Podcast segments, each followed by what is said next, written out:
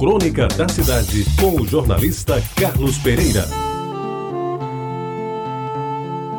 Amigos ouvintes da Tabajara, ela já estava decidida, como só acontecer com as mulheres, que em quase tudo tem muito mais coragem e determinação do que os homens. Ele nem tanto. Afinal, pensava que seria mais uma aventura, dentre algumas que já havia aprontado e delas saíra ileso. Alguns encontros fortuitos na cidade onde moravam, sob olhares não tão fortuitos, os mantinham em alerta, porque no amor, por maior que seja, também há que ter paciência. Precisavam achar um bom motivo para a viagem, mas não podiam dar chance aos comentários maldosos que a província costuma alimentar, sobretudo quando os personagens são conhecidos têm amigos comuns e cultivam o hábito de se encontrar até se saírem juntos, às vezes com respectivos. Mas o certo é que aconteceu e o acaso que provocou o esperado encontro indicou Belo Horizonte que tinha tudo para dar certo.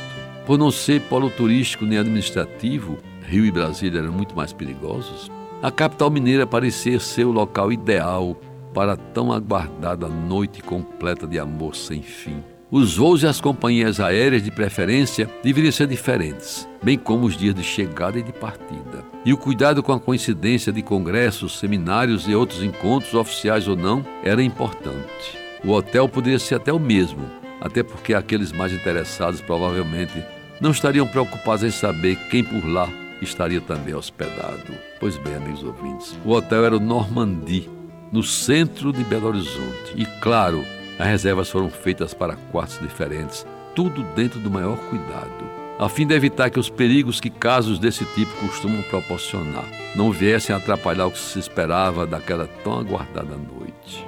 Ele chegou primeiro, preencheu sua ficha, pegou a bagagem e sequer esperou que o carregador levasse sua única mala ao apartamento. Um simples, mas confortável quarto, com os equipamentos indispensáveis: um banheiro limpo, uma varanda pequena que dava para a avenida e, principalmente, uma larga cama de casal com colchão de molas, marca Epeda ou similar. Ela, bom, ela só chegaria no último voo da noite, de modo que ele, sem ter o que fazer depois das sete, resolveu descer ao bar que ficava no térreo, onde homens barulhentos falavam de um bocado de coisas, sorvendo boas doses de uísque ao som de um piano que agora repetia a seu pedido Fascinação, que ele tinha elegido a música dos dois, de preferência cantada por Nat King Cole, Fascination, ou Elis Regina, Fascinação.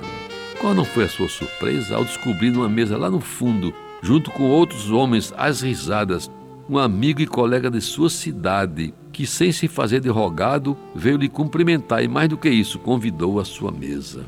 Entre desculpas e um suor frio que não conseguia esconder, ele agradeceu e foi saindo devagarinho, sem se despedir com mais detalhes. Disse apenas que tinha um compromisso logo em seguida e ficou a imaginar o que aconteceria se ela chegasse naquele momento.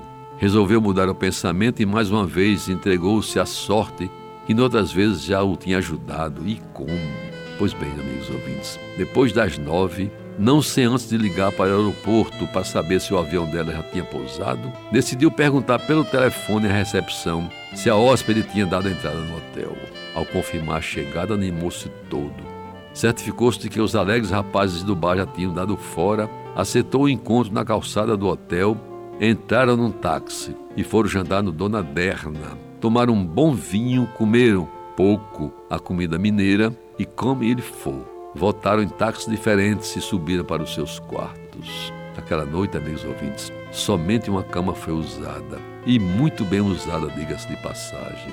Na tarde seguinte, depois daquela noite, a lembrança dela ficou no aceno que ele lhe fez do terraço do aeroporto antes dela embarcar de volta para casa. E enquanto esperava o seu voo, ficou certo de que aquele encontro e aquela noite jamais sairiam de sua memória. Você ouviu Crônica da Cidade com o jornalista Carlos Pereira.